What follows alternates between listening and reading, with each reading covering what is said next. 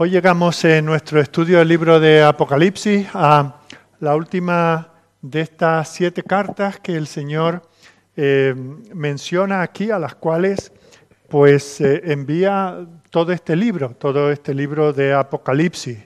Y después de presentarse él, eh, llama a esas iglesias, a los pastores que, que, las enseñan, que las cuidan, que las lideran, llama la atención a ellos y les da mensajes que hemos estado viendo, mensajes de aprobación, mensajes de consuelo, también mensajes de reprensión. Y de esta manera hemos llegado a esta séptima carta, en este caso a la iglesia de la Odisea. Y podéis encontrarla en vuestras Biblias, en el Nuevo Testamento, el último libro, el libro de Apocalipsis, en el capítulo 3, y vamos a leer desde el versículo 14 al 22. Y dice así la palabra del Señor. Y escribe al ángel de la iglesia en la Odisea. He aquí el amén, el testigo fiel y verdadero. El principio de la creación de Dios dice esto. Yo conozco tus obras, que ni eres frío ni caliente. Ojalá fuese frío o caliente, pero por cuanto eres tibio y no frío ni caliente, te vomitaré de mi boca. Porque tú dices, yo soy rico y me he enriquecido y de ninguna cosa tengo necesidad. Y no sabes que tú eres un desventurado, miserable, pobre, ciego y desnudo. Por tanto, yo te aconsejo que de mí compres oro refinado en fuego para que seas rico, y vestiduras blancas para vestirte, que no se descubra la vergüenza de tu desnudez.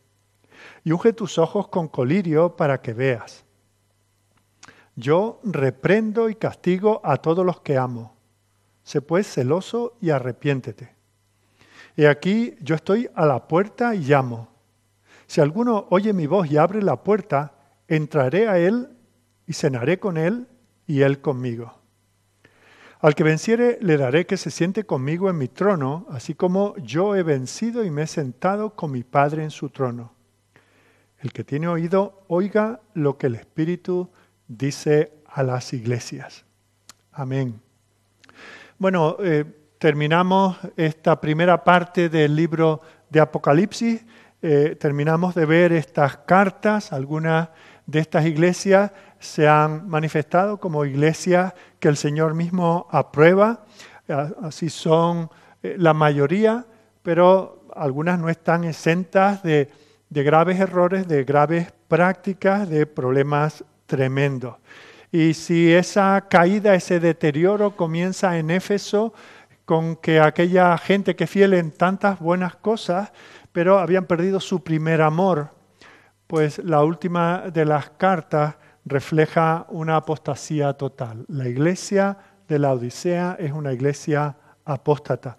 Había, se había alejado de todo aquello para lo que el Señor la había fundado. Y eso el Señor dice, me pone enfermo, me dan ganas de vomitar.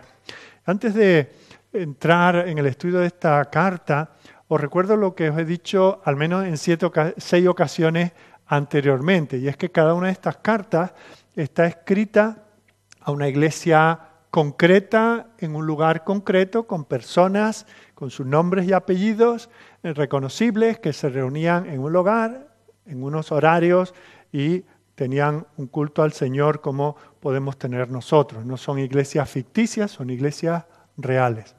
En segundo lugar, tengo que recordaros que, no obstante, por extensión, esto son palabras que el Señor da a su iglesia en cualquier lugar y en cualquier tiempo de la historia. Por lo tanto, también tiene una aplicación directa a nosotros. En tercer lugar, puesto que las iglesias no son los templos, los locales donde nos reunimos, ni los asientos donde nos sentamos, sino que la iglesia es el conjunto de los creyentes en un lugar determinado, tiene, por lo tanto, una aplicación a los creyentes en cada una de esas iglesias. Por lo tanto, de manera individual también tenemos que aprender y aplicar las enseñanzas que estamos encontrando en cada una de ellas. Si queremos entender las palabras que el Señor envía a esta iglesia, tendremos que conocer un poco de la ciudad donde estaba. Porque fijaos, eh, y esto lo he dicho también anteriormente, nosotros no estamos ajenos al lugar donde vivimos, ¿verdad? Imaginaos una iglesia que esté pues cerca de un lugar que es de peregrinación em, pues para una religión en concreto. Bueno, pues aunque nosotros no creemos en ese Dios ni en esa forma de adorar a esa deidad, pues estamos influenciados por ellos. Eh, si yo, yo, me crié en un lugar donde hay en, en, febrero, en esas fechas, suele haber un carnaval muy, muy conocido, internacional. Y aunque en la iglesia nunca teníamos nada que tuviese nada que ver con el carnaval, pero pues a veces habían cortes de tráfico, habían situaciones que, nos rodeaban y todo el mundo eh, era consciente de lo que había. Y algunas de esas cosas pues van afectando. Si, si vives en, en, una ciudad rica y próspera, pues la iglesia, pues casi lógicamente, estará compuesta por personas con algún nivel económico. Si es una iglesia en una ciudad universitaria, pues es fácil encontrar que la universidad tenga, afecte de alguna manera a la iglesia. Así que, para bien o para mal, el contexto nos marca. Y vemos cómo en cada uno de estos casos se ha verificado. Por eso es importante que veamos algunos detalles de esta ciudad. Esta ciudad fue fundada por Antíoco II. Recordad que cuando se hizo pedazo el imperio griego hubo distintos reinos y uno de esos eh, pequeños reinos eh, estuvo gobernado por Antíoco II.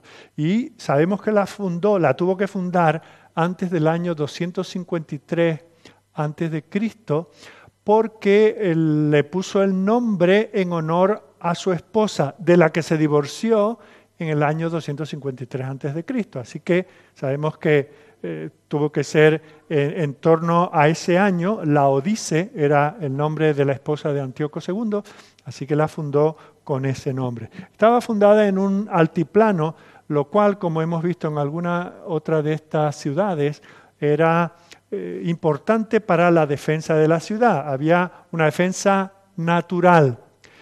Pero en este caso le servía de defensa natural, pero también le quedaba un problema. Allí en la Odisea no hay fuentes de agua abundantes suficientes para la población. Pero bueno, la ingeniería viene en ayuda de situaciones como esta, que entonces construyeron eh, acueductos desde ciudades cercanas como Hierápolis, que por cierto se menciona en la carta a los colosenses, estaba a unos 10 kilómetros al norte, allí había unas eh, fuentes de aguas termales y de ahí habían canalizado el agua hasta la Odisea. También en Colosas había agua muy buena, agua potable muy buena, y también por medio de acueductos traían el, agua a la ciudad de la Odisea. Esto, que puede ser un detalle solo curioso, tiene mucha importancia eh, según vayamos estudiando eh, esta carta. Era una ciudad muy rica. Eh, de hecho, en el año 61 a.C. fue destruida por un terremoto y los habitantes renunciaron a un apoyo económico que les ofrecía Roma, eh, eh, el imperio, para reconstruirla, así que ellos la, la mm, reconstruyeron con sus propios medios. También sabemos que había una gran colonia judía, porque hubo una ocasión en que los judíos decidieron enviar sus eh, impuestos del templo a Jerusalén y se los prohibieron las autoridades civiles pero ellos insistieron en, enviar ese dinero. Las autoridades se lo incautaron y si dividimos la cantidad de dinero que incautaron eh, con lo que había que pagar por cada uno, se calcula que había al menos 7.000 varones judíos en, esta ciudad en, aquel tiempo. Así que eso es eh, también otra pista que nos ayuda a entender cómo era de grande la ciudad y eh, cómo era su economía. también hay tres cosas importantes porque de esto se dan detalles en la carta, aunque tal vez no están demasiado claros, pero eh, hay, tres detalles en cuanto a la vida de la ciudad por la cual era famosa. En primer lugar, por la finanza. Era un sitio muy rico, porque estaba en dos rutas, una norte-sur y otra este-oeste, de aquella eh, región, de aquella provincia romana, que la hacían un lugar de negocios que daba lugar a mucho dinero, a bancos, prestamistas, etc. Se consideraba una ciudad rica. Segundo lugar era, por así decir, la ciudad de la moda. No sé si es Milán o qué, donde hoy es uno de los sitios de estos de la moda.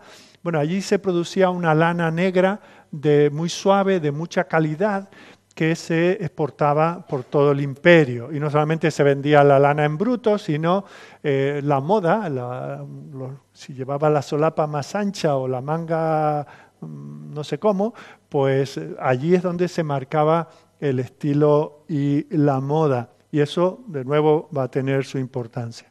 Y una tercera característica de la industria y de las riquezas es que tenía una escuela de medicina, sobre todo medicina oftalmológica, que era muy reconocida.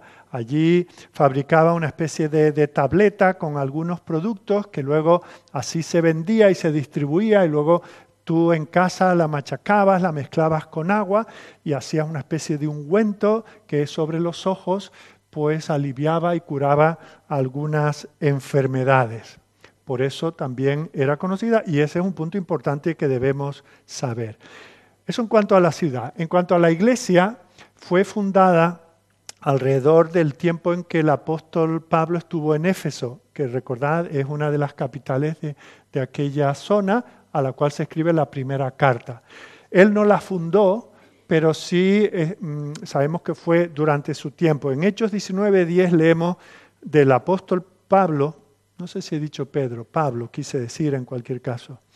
Eh, se dice en Hechos 19.10 de Pablo, así continuó por espacio de dos años, de manera que todos los que habitaban en Asia, en aquella provincia, judíos y griegos, oyeron la palabra del Señor Jesús. Y es de entender que si esta era una ciudad populosa, importante, también aquí, si no por el ministerio directo de Pablo, si de alguno de sus colaboradores llegó el Evangelio a la Odisea.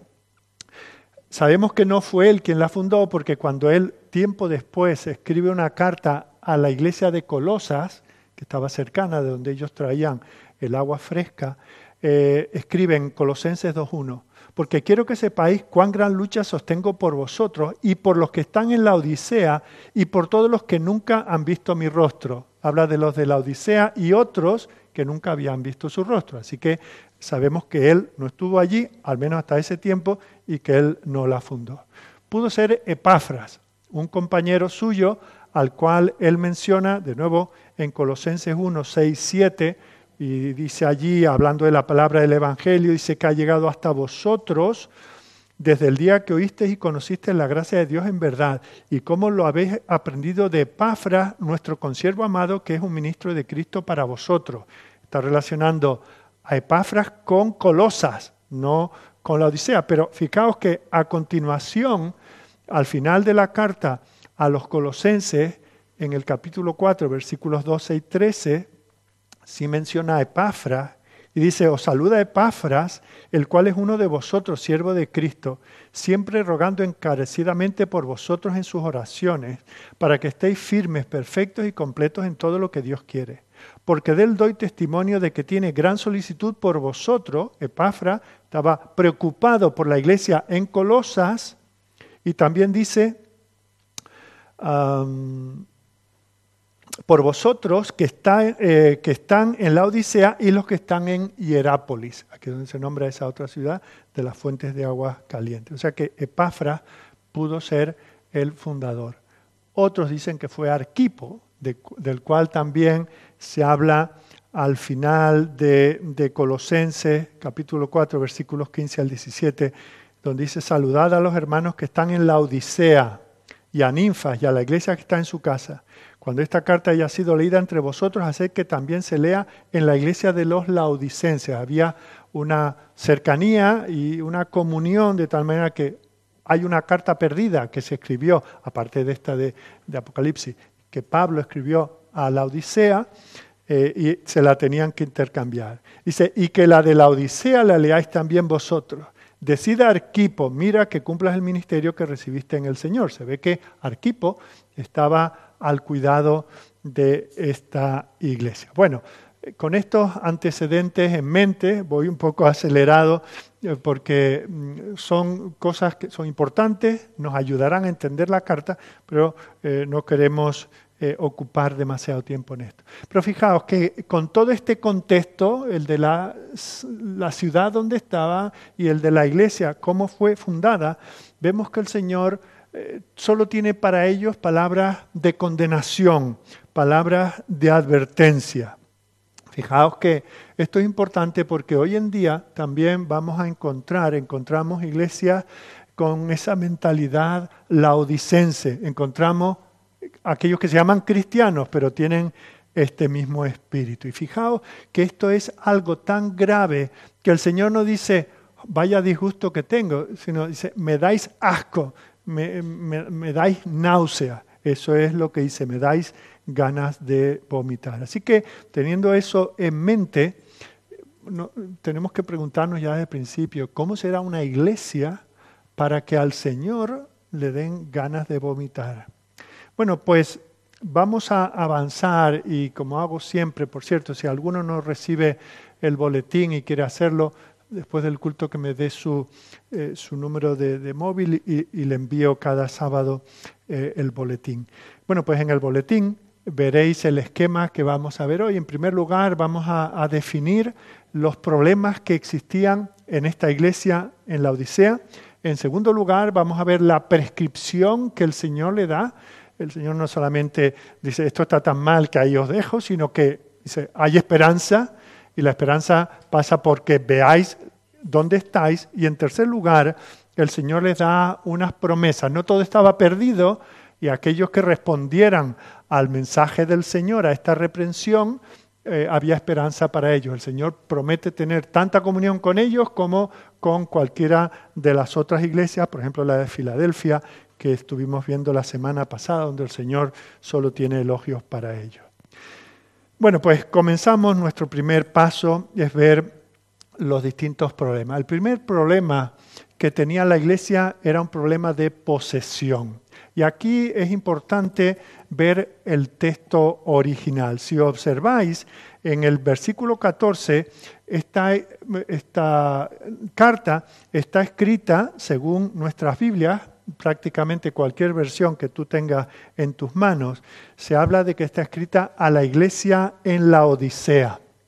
Pero si vas al texto eh, en, el, en el griego original, el texto recibido, hay distintos texto, el texto crítico, etcétera, pero si vas al texto recibido, vemos cómo hay una diferencia entre lo que dice aquí y lo que dice las cartas anteriores. Las cartas anteriores, la fórmula es a la iglesia que está en Éfeso, o tal vez en tu Biblia pone la iglesia de Éfeso en Esmirna, en Pérgamo, en Tiatira, en Sardis, en Filadelfia. Pero cuando llegamos al versículo 14, esperaríamos que dijera lo que dice, por ejemplo, la Reina Valera, a la iglesia en la Odisea. Pero lo que dice no es eso, sino la iglesia de los laodicenses.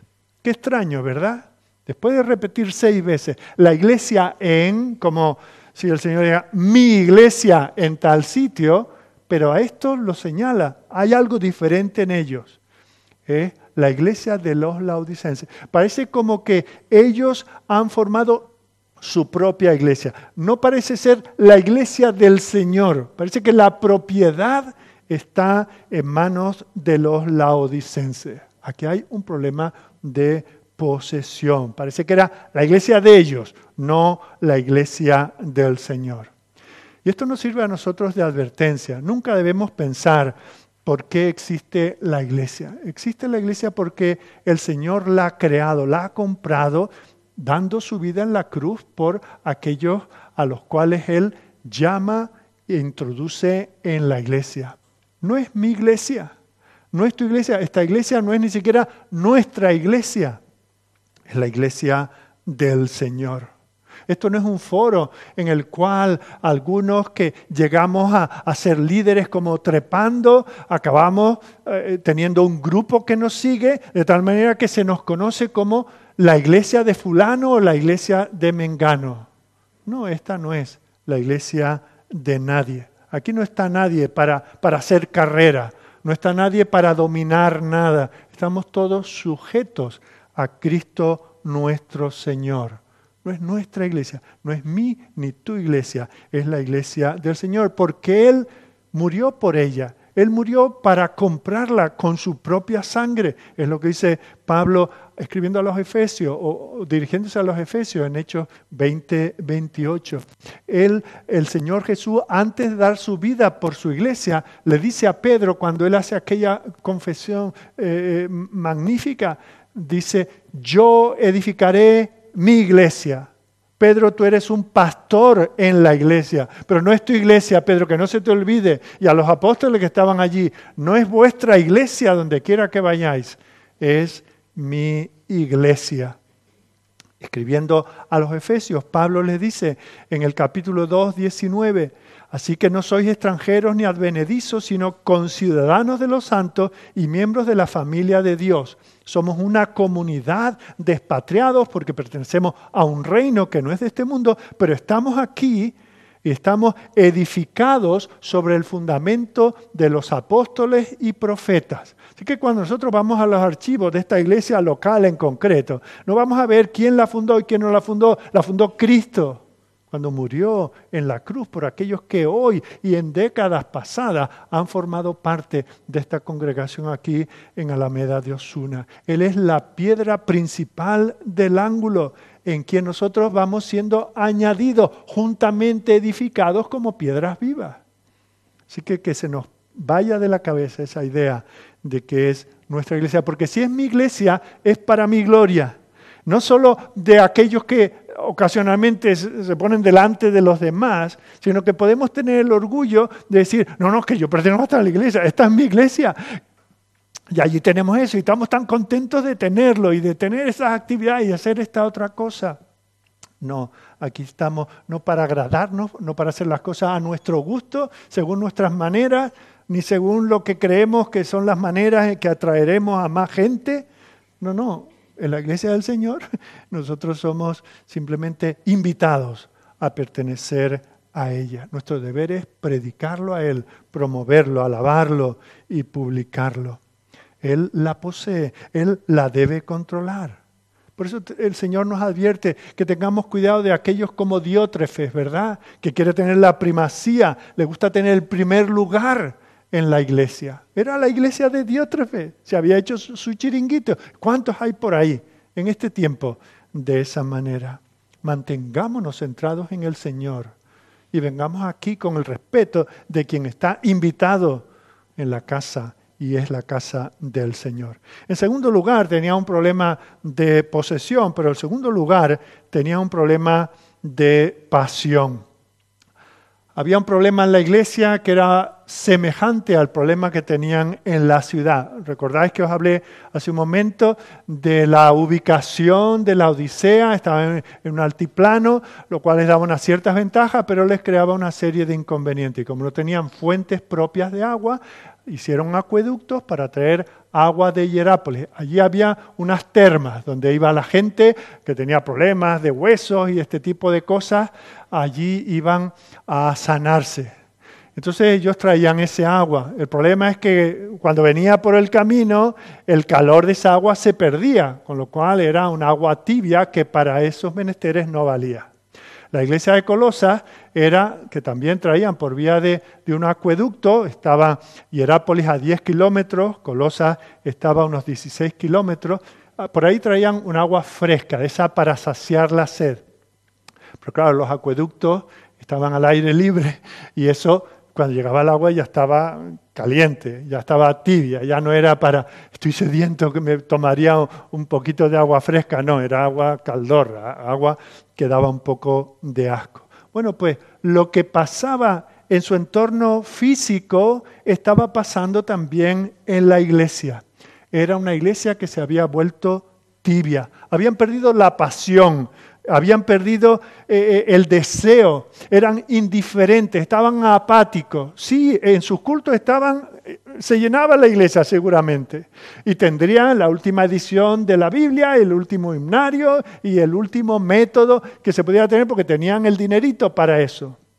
Pero su culto era simplemente de gestos, de movimientos. No había en ellos pasión por lo que estaba haciendo. Y el Señor lo sabe y el Señor lo denuncia. Hacían todo lo que había que hacer, pero no se conmovían por ello.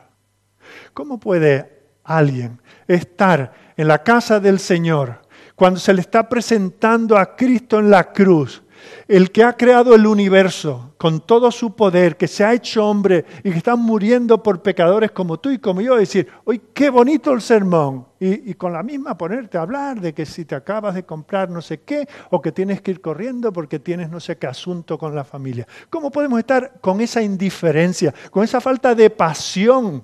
Es que aquí el único que se apasiona parece que es el predicador o, realmente somos conmovidos, nos mueve al gozo pleno, nos mueve a las lágrimas cuando se nos denuncia lo que realmente somos o simplemente vamos tachando un culto más, un culto menos.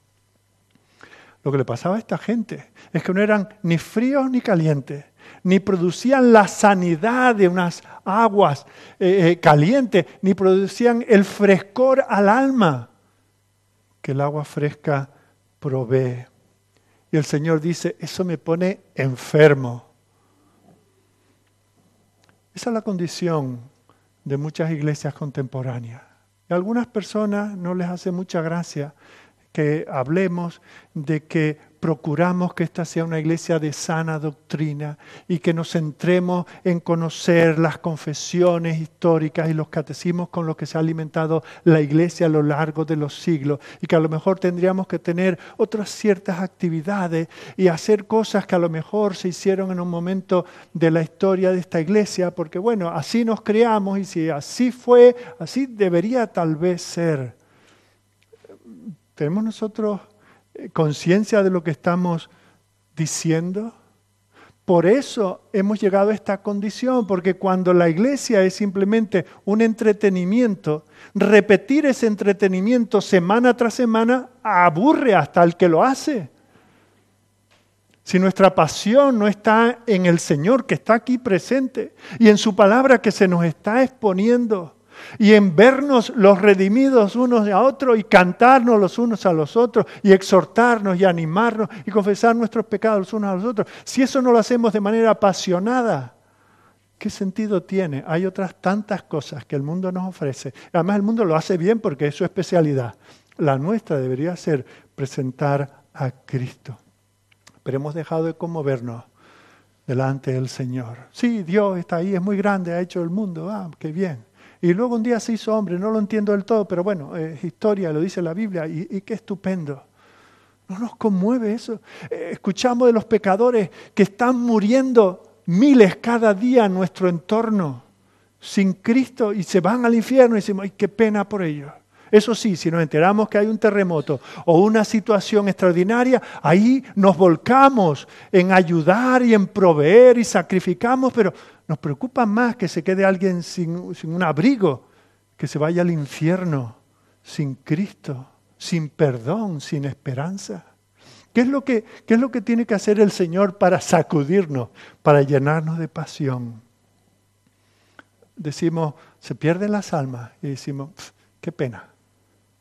Eso es lo que debemos decir. ¿Te gustaría que alguien, eh, que tú llegas a urgencia en el hospital y crees que te estás muriendo y te hacen allí eh, el triaje este y te diga, se está muriendo, ponlo ahí en la camilla? Eso hacemos nosotros cuando oímos que los pecadores van camino al infierno y no tenemos pasión por las almas y por predicar el Evangelio, que es lo único que les puede salvar. La iglesia de la Odisea era un caso clínico de apatía. Sí, oraban, predicaban, cantaban, hacían todo lo que hay que hacer, pero le faltaba fuego, le faltaba hervor. No sanaban a nadie, no servían absolutamente para nada. ¿Cuántas iglesias están así entre dos aguas? Ni son plenamente del mundo, ni están entregados plenamente al Señor. Un poquito de, de cada cosa, lo mejor de ambos mundos. Y tienen ese revuelto. Y van a la casa del Señor y se sientan, y si hay que levantarse, se levantan y vuelven a sentarse. Y dice, bueno, ahora me cruzo de brazos y, y si puede, bendíceme. ¿No? ¿No sientes la necesidad de, de, de quebrantarte delante del Señor, de orar hasta que Él responda? De orar por, por esos que están delante de ti al lado, estos niños, estos jóvenes, estos adultos recalcitrantes que siguen viniendo semana tras semana y todavía no se han arrepentido de su pecado. ¿Te es indiferente eso? Al Señor no. Y cuando el Señor ve una iglesia así, dice, me das asco, me dan ganas de vomitar. ¿Cómo podemos oír acerca del Señor? De su amor por los pecadores, de su muerte, olvidando a otros, su muerte por mí. Decir, este no lo canto porque me cuesta mucho, es muy alto. O este no me gusta porque no sé qué. No es el estilo de música que, que me gustaría. Eso se lo decimos al Señor que nos ha dado el don de la música y a aquellos que han compuesto para que nosotros cantemos. Yo entiendo que todos no respondemos de la misma manera a todos los estímulos, pero tiene que haber un mínimo. No podemos ser cristianos fríos, cristianos apáticos y que nos da igual leer la palabra del Señor que no leerla. Ser movidos por el Espíritu que no serlo. Ser conscientes de nuestra salvación y la de otros o no serlo. Fijaos, e, este tipo de iglesia es muy problemática. Parece que, bueno, iglesias así son las que gustaría pastorear porque la gente, como no se molesta por nada, todos los de igual, pero no, tiene, tienen muchos problemas. ¿Por qué? Porque si están frías, uno se puede volcar en, agitar esas aguas. Pero cuando la gente piensa que está todo bien, a ver, de, los que sois miembros aquí y de los que estáis de visita, aunque sea ya prolongada la visita, ¿quién dice, estoy aquí porque sé que esta es una iglesia tibia y quiero que se mantenga? Creemos que no, creemos que, que va todo bien y tal vez por eso seguimos aquí. Pero es así como, como nos ve el Señor. Esta iglesia se vería a sí misma como enseguida veremos que ellos se describen, pero el Señor las ve de otra manera. Son indiferentes. Les da igual que la gente se salve, que no se salve. Les da igual. Si la predicación es buena, genial. Y si no, bueno, pues es lo que toca. Si hace décadas que nadie se convierte entre nosotros, bueno, será que el Señor así lo ha querido y se convierten, pues nada, ya los bautizaremos en su momento. ¿Nos da todo igual? Al Señor no le da igual. Porque otra cosa que hace mal una iglesia así es que tergiversa a Cristo. Presenta a un Cristo que no es el que es. Él estaba apasionado por lo que hacía. Sus discípulos estaban apasionados por lo que hacían, hasta el punto que estuvieron dispuestos a dar su vida, a ser eh, eh, puestos fuera de sus hogares y de, y de sus tierras y encarcelados. Esas cosas no se viven de manera indiferente. Así que nosotros damos una falsa imagen de Cristo. Si nos diferenciamos solamente de los que van allá a la almudena, en que estos arquitectónicamente es un poco más cutre que aquello. Tenemos que pedir al Señor que nos quite esa indiferencia, esa, esa apatía. No es opcional, no podemos ser cristianos indiferentes. Estamos ante el Dios que ha creado el universo. Ese Dios que, que se ha encarnado, que ha tomado forma de criatura y que ha muerto en la cruz para morir por nosotros. Y no podemos simplemente decir, em, bueno, yo considero que, es un gran maestro moral. O lo amamos y nos apasionamos con él, o tenemos que apedrearlo y decir, crucifícale, crucifícale. Si es Luis, C.S. Lewis, escribió algo con maestría en el libro Mero Cristianismo a estas personas que dicen, sí, es un gran maestro moral. Fijaos lo que dice, un hombre que fue meramente un hombre y que dijo las cosas que dijo Jesús, no sería un gran maestro moral. Sería un lunático en el mismo nivel del hombre que dice ser un huevo escalfado. O si no, sería el mismísimo demonio. Tenéis que escoger. O ese hombre era y es el Hijo de Dios, o era un loco, o algo mucho peor. Podéis hacerle callar por necio, podéis escupirle y matarle como si fuese un demonio, o podéis caer a sus pies y llamarlo Dios y Señor. Pero no salgamos ahora con insensateces paternalistas acerca de que es un gran maestro moral. Él no nos dejó abierta esa posibilidad. No quiso hacerlo. No podemos decir, sí, soy cristiano nominal, cristiano no practicante, voy porque acompaño. el Señor no nos da esa oportunidad. O es el Señor y tenemos que rendirnos delante de Él y hacer lo que Él nos dice y hacerlo con pasión. O mejor rechazarlo. Porque estamos viviendo ahí en un lugar que no es intermedio, porque estamos en el lugar del error. En tercer lugar, hemos visto que era un problema de posesión, creían que era su iglesia, era un problema de pasión, habían perdido. En tercer lugar, vemos en el versículo 17, era un problema de percepción. Cuando ellos se miraban a sí mismos, se veían como la iglesia perfecta. Decían, somos ricos, somos poderosos, tenemos todo lo que necesitamos. Hemos llegado, no, no, no hace falta más. Ya tenemos la hipoteca pagada, ya todo es nuevo, ya todo huele a, nuevo, todo lo hemos abierto nosotros. El problema de eso se basa en la ceguera que ellos tenían. No eran capaces de apreciar lo que tenían. Jesús le dice, estáis equivocados en cuanto a lo que creéis tener o donde creéis estar. Enseguida veremos cómo el Señor habla de esto. Pero tenemos que entender que es muy diferente la manera en que nosotros nos calificamos a nosotros mismos y la manera en que nos califica Dios. Cuando tu hijo va y tiene un examen, ¿cómo va? Ah, lo tengo súper preparado. Así se ve él. El profesor va a decir cómo realmente está. Y en unos días te vendrán las notas y sabrás, él, la profesora y tú, cómo estaba o no de preparado. Y uno siempre va un poquito de sobrado, ¿verdad? No, no, ya lo estamos haciendo bien. Este sermón lo tenía que escuchar tal iglesia. Aquí no, no nos ofenda porque esto ya lo tenemos superado. Así creemos nosotros que estamos. Si nosotros entramos en la iglesia promedio y le decimos, necesitáis un avivamiento, si yo esta mañana os digo, Iglesia Bautista de Alameda Osuna, orad con todo vuestro celo para que el Señor traiga un avivamiento. Alguno se ofenderá y dirá, pero no lo tenemos ya, no, no hemos llegado ya.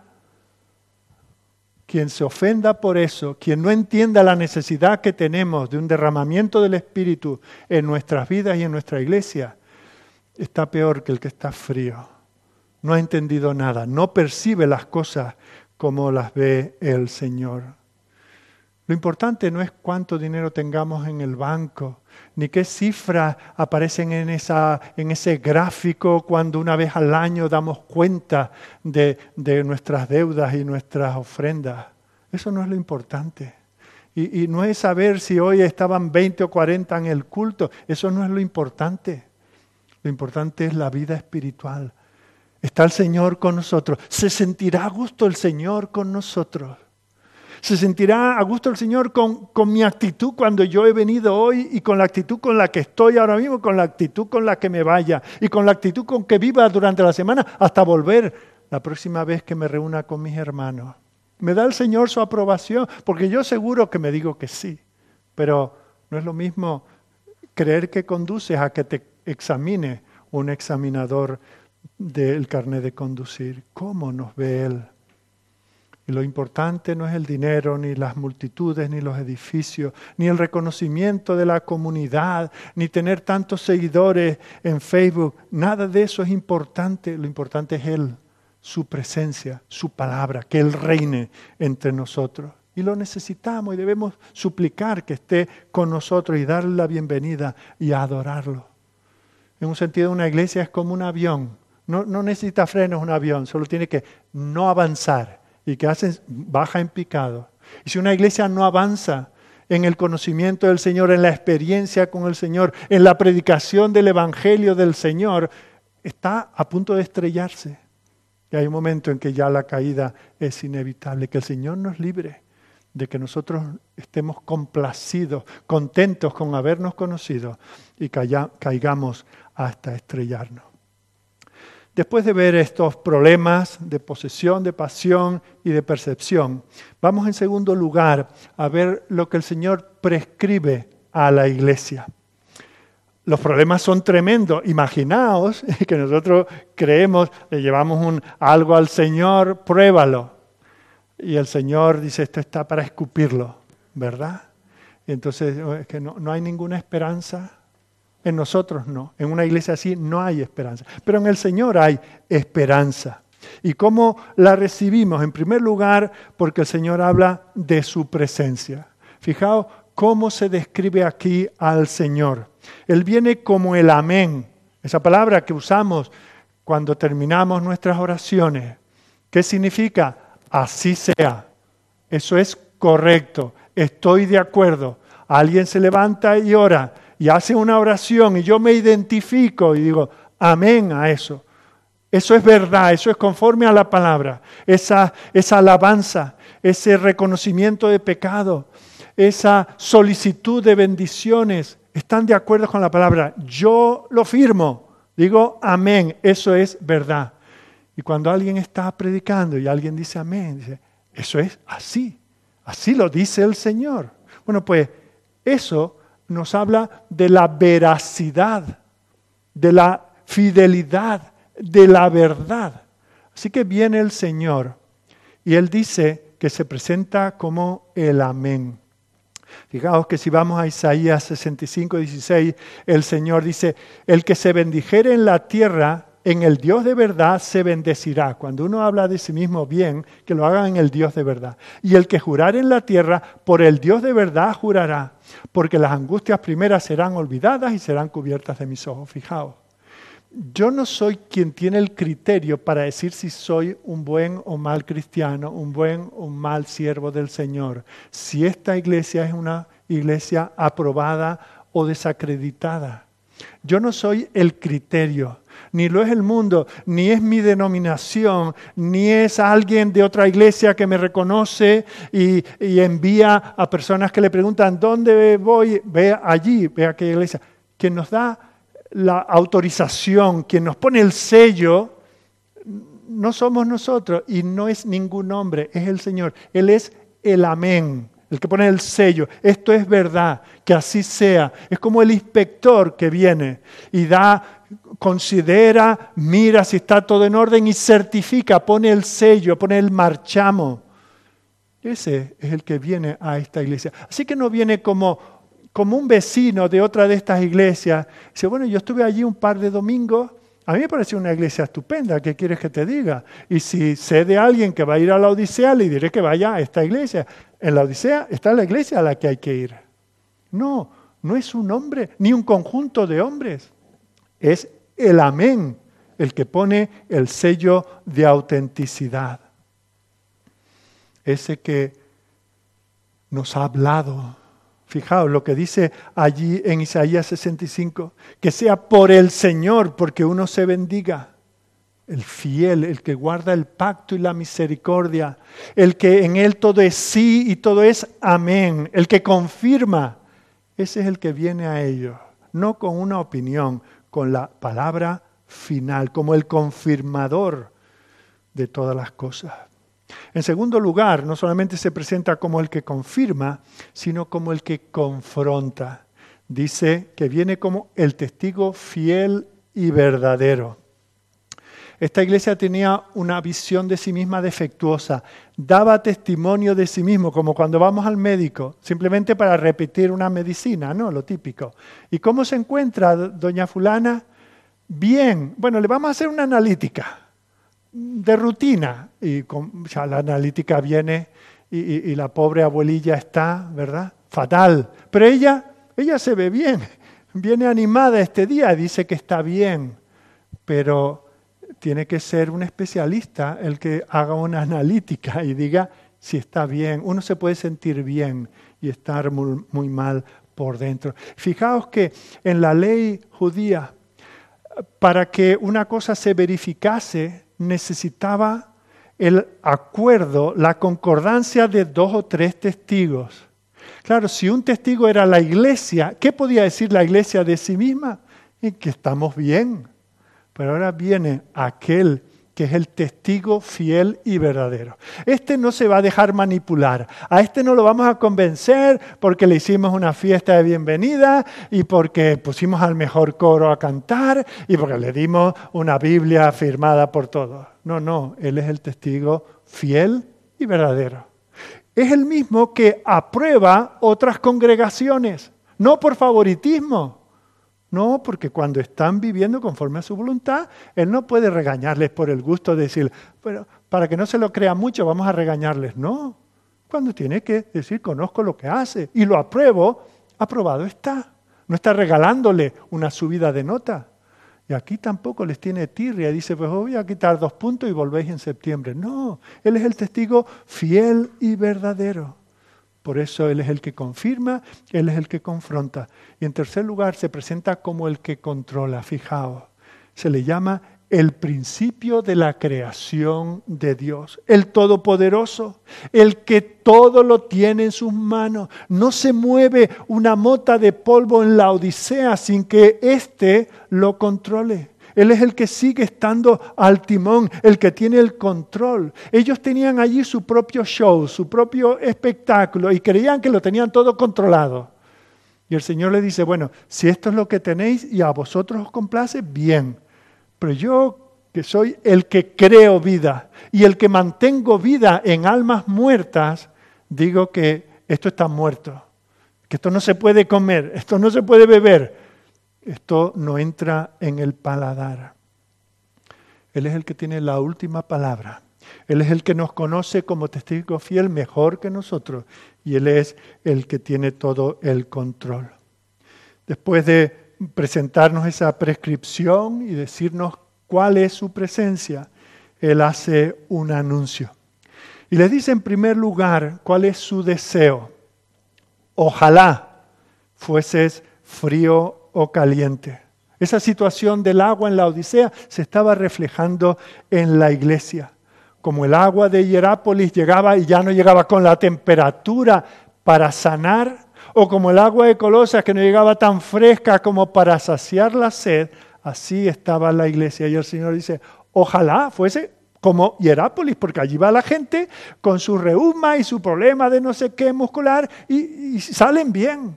O cuando van sedientos a Colosas, allí eso, se llenan de esa agua que es pura salud. Dice, ojalá estuvieses en una de esas dos situaciones. Pero nada, ni chicha ni limonada. Eran tibios, indeseables. Ni, ni producían relajación y sanidad, ni producían la saciedad que el alma necesita. Así que la gente iba allí y simplemente acababan creyendo que aquello les servía para algo. Y se tenían un poquito de ese espiritual, pensaban, bueno, mm, lo que predican y cómo se comportan, se supone que esto a mí me traerá algún beneficio. Habrá que esperar más. Será cuestión de acumular, porque de momento nada de eso me da. Ni sanación ni refrigerio. Ese es el deseo del Señor. Ojalá fuera frío o caliente. Pero en segundo lugar, el Señor muestra su disgusto. Les dice, os vomitaré de mi boca. Y la palabra es fuerte. Hablar de vómitos en, medio de un culto no es algo agradable, pero eso es lo que dice el Señor. La palabra es, en griego es emeo, de donde hay una palabra médica que se usa que es emético, una, una medicina emética o una infusión de estas eméticas para provocar el vómito. Cuando has tomado algo, ciertas cosas, yo no sé qué hay que provocar el vómito y qué no, así que no me sigáis en eso. No soy médico, pero sí sabemos que hay ciertas cosas que ayudan a vomitar cuando se debe hacer. Bueno, pues ese es el lenguaje que usa aquí el Señor es que era, era un poco como un gazpacho caliente o una sopa fría, ¿verdad? Qué asco da. Y, o, bebes un poco y lo escupes porque, porque da asco, esperabas otra cosa. Daba la apariencia, qué color, que, eh, todo lo que tiene encima, esas, esas menudencias que se le pone, qué bonito el aspecto. Lo probaba y daba asco, era peor que en el cuartel, ¿verdad? Esas aguas azufradas de Hierápolis no son para beber, son para sumergirse en ellas. Así que beberte eso da repelús. Y el agua caldorra en el calor del verano de Colosas llegaba allí que no se podía tomar. Y el Señor dice, si hay una cosa que me da asco del mundo, es el tipo de iglesia como las de Colosas. No lo puedo tolerar. No es que no quiera, no es que no tenga buen estómago, no es que no tenga aguante. El Señor los llevaba aguantando tiempo. Pero llega un tiempo que dice, os arrepentís o esto no puede seguir así. Pero el Señor no solamente muestra su deseo y su disgusto, sino que describe también la situación. Ellos pensaban que lo tenían todo y no tenían nada. Ellos estaban orgullosos de sus logros, se creían ricos, pero ¿cómo los describe el Señor?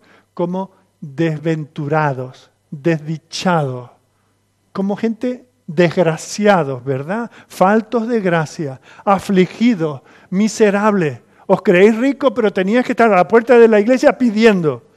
Eso es lo que creéis. Y eso es lo que sois. Os apoyáis en vuestra riqueza, pero sois absolutos indigentes. Claro, en la ciudad eran ricos, muchos de esos habían entrado en la iglesia, la iglesia tenía una tesorería estupenda, y ellos creían que eran ricos. ¿Por qué? Por la segunda cosa que denuncia el Señor. Sois ciegos. Fijaos, orgullosos de su industria farmacológica, creo que se dice, eh, oftalmológica, ¿verdad? Nosotros damos a todo el imperio, damos ungüentos y colirios. Si tú no ves muy bien, ven a Colosa y sales viendo el triple. Bueno, y el Señor dice, ¿eso es lo que tú crees? Estás ciego. No eres capaz de verte cuando te miras ante el espejo de la palabra. Como bien dice el refrán, no hay peor ciego que el que no quiere ver. Ellos no querían verse como realmente era. Y también eran famosos por su industria textil y de la moda. Ellos creían que iban vestidos como nadie, porque donde se produce, se compra, ¿verdad? Más fácil, hay más producción, más cercanía. ¿Creéis que vais a la moda? Estáis desnudos. Hoy en día la desnudez parece que ya tiene un plus, ¿verdad? Pero en aquellos tiempos era una vergüenza. Estar en el sitio de las telas, de la lana, de la moda, y estar desnudo es lo peor que te podía pasar. El Señor dice, ¿crees que vas top? Dice, no, estás desnudo. Esa es tu condición. El Señor denuncia su condición. En tercer lugar, les da una advertencia en los versículos 17 y 18. O sea, les dice, yo que soy el testigo fiel y verdadero, yo que os hago, tengo que certificar, os he examinado y os digo que sois pobres, ciegos y desnudos. Por lo tanto, os doy un consejo, que de mí compre. Y aquí la idea, no nos confundamos pensando que aquí puede haber mérito, es obtener, como cuando el Señor dice comprar sin dinero y sin precio vino y leche, allí en Isaías. No, no, no os quedéis con el verbo comprar, pensemos más en la idea de obtener.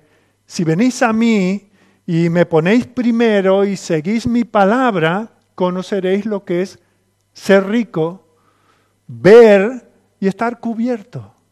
Eso es lo que necesitáis. El Señor les recuerda lo que nos dice a todos en el Sermón del Monte, no os hagáis tesoros en la tierra. Allí es donde ellos tenían su tesoro.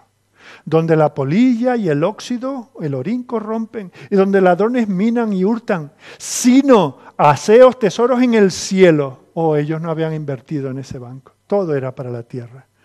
En el cielo ni la polilla ni el óxido corrompen, y donde los ladrones no minan ni hurtan, porque donde esté vuestro tesoro, allí también estará vuestro corazón. El Señor se ofrece, ese que nos ha dado su reino para nosotros, dice, venid y tomadlo. No es suponer que lo tenéis, no, venid y tomadlo en comunión conmigo. El Señor, por lo tanto, los llama a buscar el verdadero valor espiritual. pero también los llama a buscar las verdaderas vestiduras espirituales. Los invita a con la justicia de Cristo. Ellos, como eran los laodicenses que tenían su propio chiringuito que llamaban iglesia, estaban cubiertos de su propia justicia. Lo estamos haciendo bien, nos declaramos correctos, justo delante de Dios. Pero le faltaba el vestido de justicia, que es la justicia de Cristo. Y el Señor dice, venid y obtenedlo. No os preocupéis, está pagado. Consumado es, eso dijo el Señor en la cruz, pero tenéis que venir y ponéroslo. En Isaías 61, 10 la llamada del Señor dice, en gran manera me gozaré en Jehová, mi alma se alegrará en mi Dios, porque me vistió con vestiduras de salvación. Me rodeó de manto de justicia, como a novio me atavió y como a novia adornada con sus joyas. Esa es la oferta del Señor. Eso es lo que el pueblo del Señor debe anhelar. No decir soy mejor que la media, soy mejor que mi cuñado el agnóstico, o que mi vecino el ateo, o que mi jefe el católico, o el otro testigo de Jehová. No, no.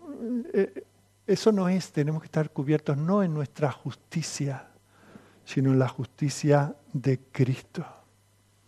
Así que el Señor dice, ven a valor espiritual Ven a por vestiduras espirituales. En tercer lugar, ven a por visión espiritual. El Señor promete restaurarles su visión espiritual para que ya no se vean como se estaban viendo a sí mismos. Para eso tenían que pasar por la vía del arrepentimiento, la desconfianza de sí mismos, la confianza y la obediencia al Señor. Eran gente indiferente, eran apáticos, se veían muy bien, pero estaban cegados, lo que dice el apóstol Pablo. El Dios de este mundo les había cegado el entendimiento, de tal manera que creían que estaban en la verdad sin estarlo. Creían ser el pueblo de Dios sin serlo. Se creían superiores a los demás, estando por debajo. Y por eso el Señor les da un consejo. Y en, el versículo 19, fijaos este triple consejo. En primer lugar, les da una palabra de compasión. Comienza diciendo yo reprendo y castigo, pero antes de ver eso, fijaos, dice, a todos los que amo. Aunque ellos eran indiferentes hacia Él, aunque estaban tibios y no sentían nada por Él, Él todavía los ama. Si no los hubiera dejado ahí, ¿para qué escribirle una carta? ¿Para qué preocuparse? No, el Señor los sigue amando no los descarta, Él los llama. Y los llama y entonces les dice, yo reprendo y castigo. Porque nos ama aún siendo como somos, no quiere que sigamos siendo como somos. Y esto no es un juego de palabras. Nos ama como somos, estando en esta condición. Pero porque nos ama no quiere que sigamos ahí.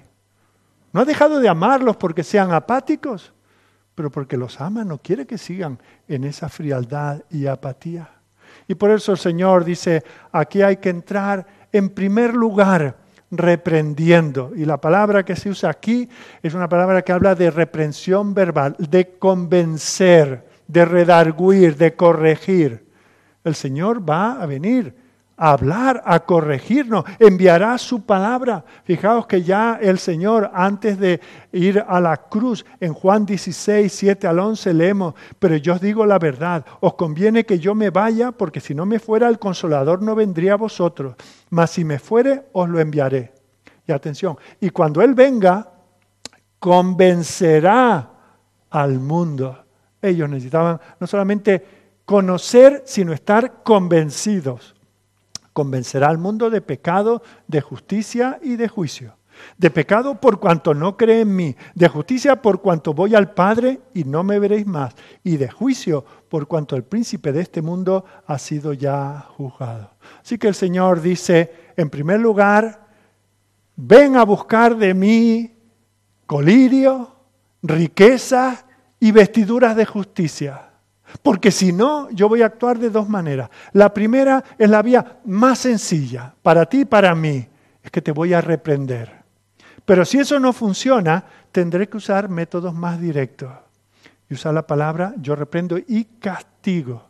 Literalmente significa corregir con golpes. Eso es lo que se hace. Y de hecho la palabra tiene eh, la misma raíz de, niño.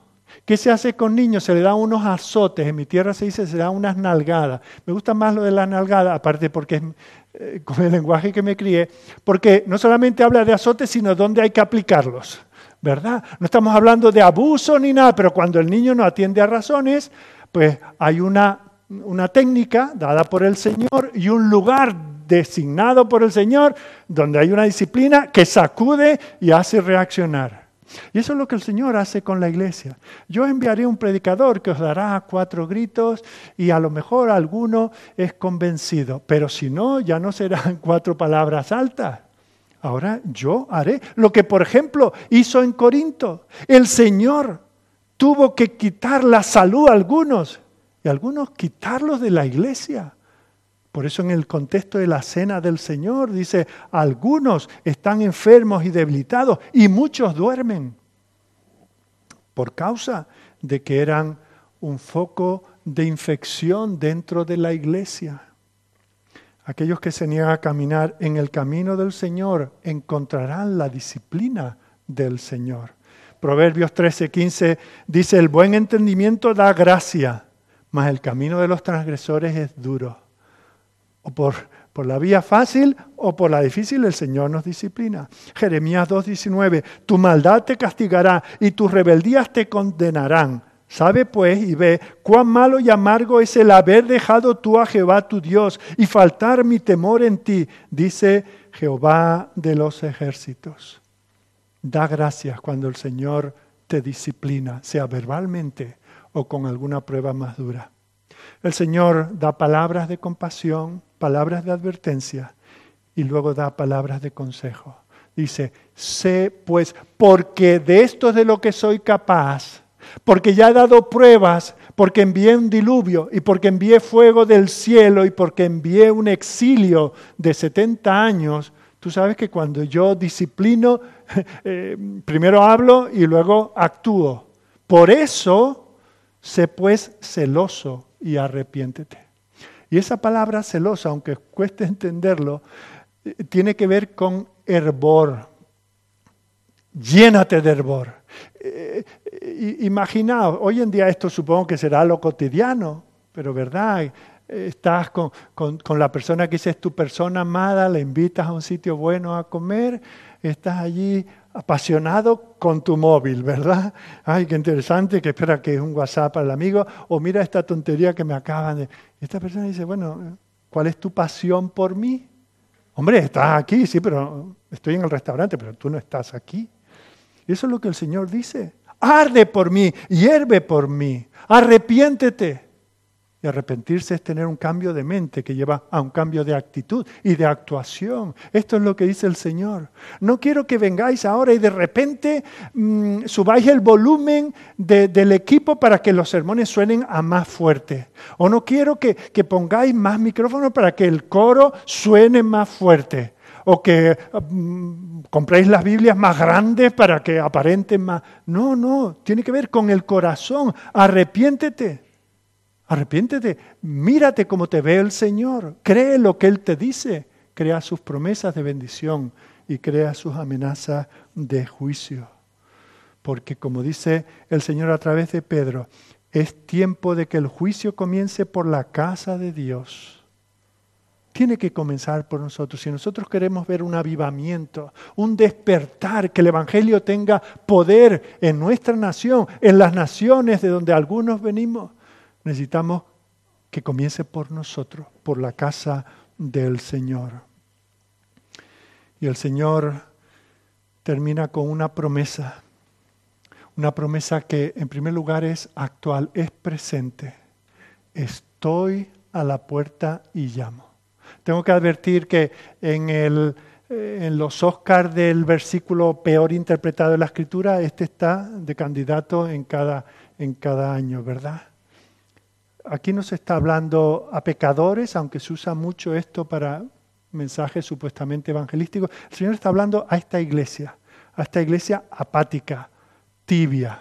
Y a esa iglesia le dice, estoy a la puerta y llamo. Y fijaos que es una promesa presente, porque dice, estoy y sigo aquí, toco y sigo tocando. Son dos verbos en, que en el original es un tiempo presente continuo. Sigo aquí a la puerta y sigo tocando a la puerta de esta iglesia. El Señor no se rinde. El Señor no ha abandonado a la Odisea. Hay esperanza para aquellos que se arrepienten en la Odisea. Él no, es el, funerario que viene a llevarse el cadáver, ni, ni, ni el forense que viene a certificar la defunción.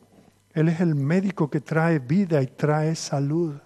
Y por eso esa, esa promesa actual y presente también es personal. Por eso dice, si alguno oye mi voz y abre la puerta.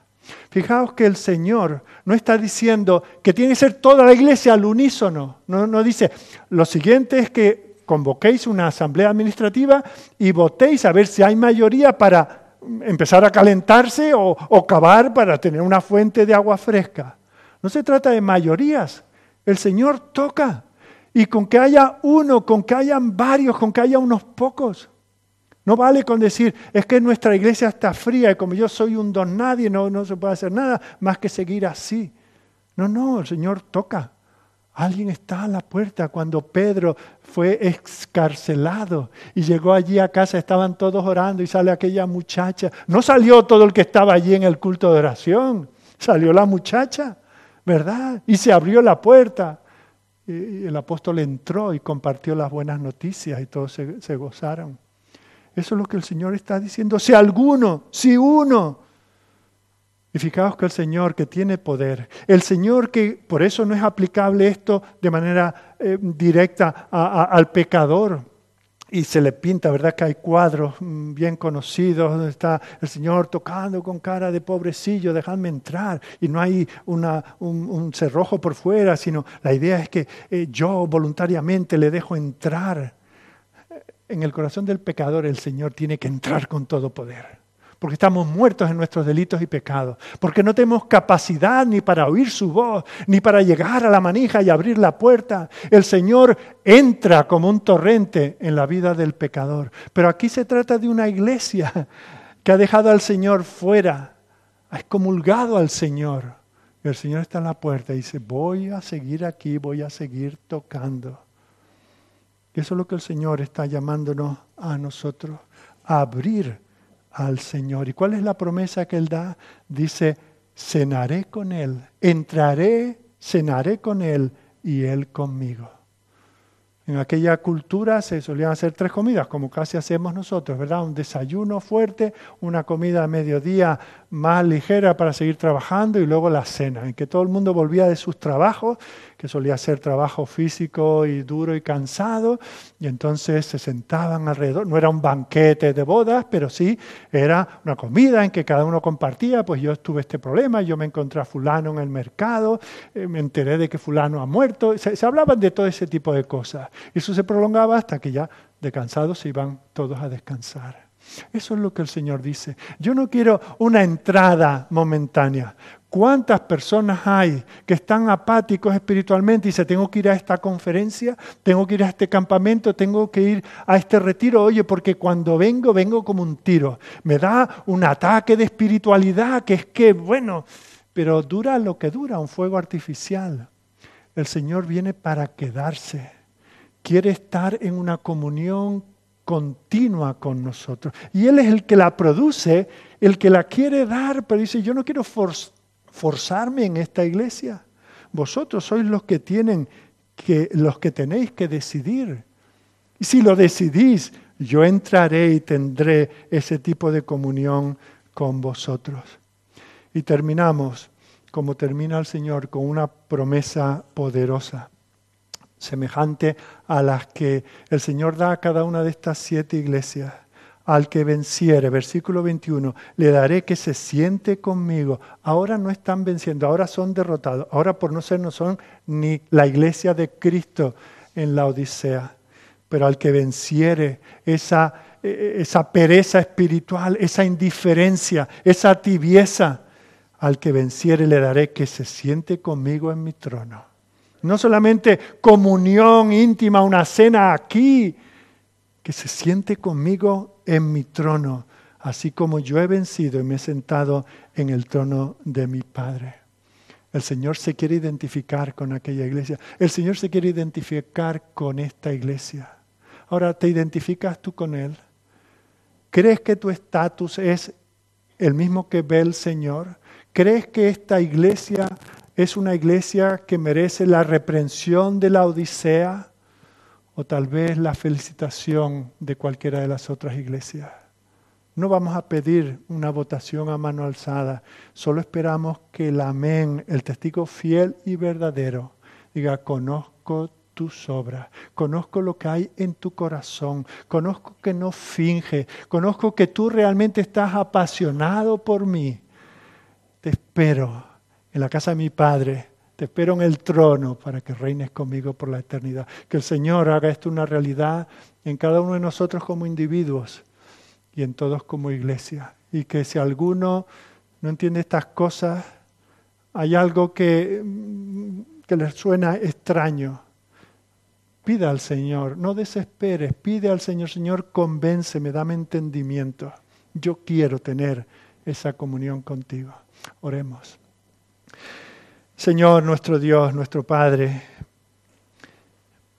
cuán agradecidos tenemos que estar, porque cuando nos has visto en la tibieza que muchas veces nos caracteriza, no nos has abandonado como merecemos, no nos has vomitado de tu boca sino que has venido con palabras dulces, recordándonos quién eres, lo que has hecho por nosotros, recordándonos nuestra propia experiencia en el pasado y diciéndonos despierta, actívate, déjame entrar en tu corazón. Oh Señor, gracias por tu paciencia, gracias por estas palabras tan conmovedoras.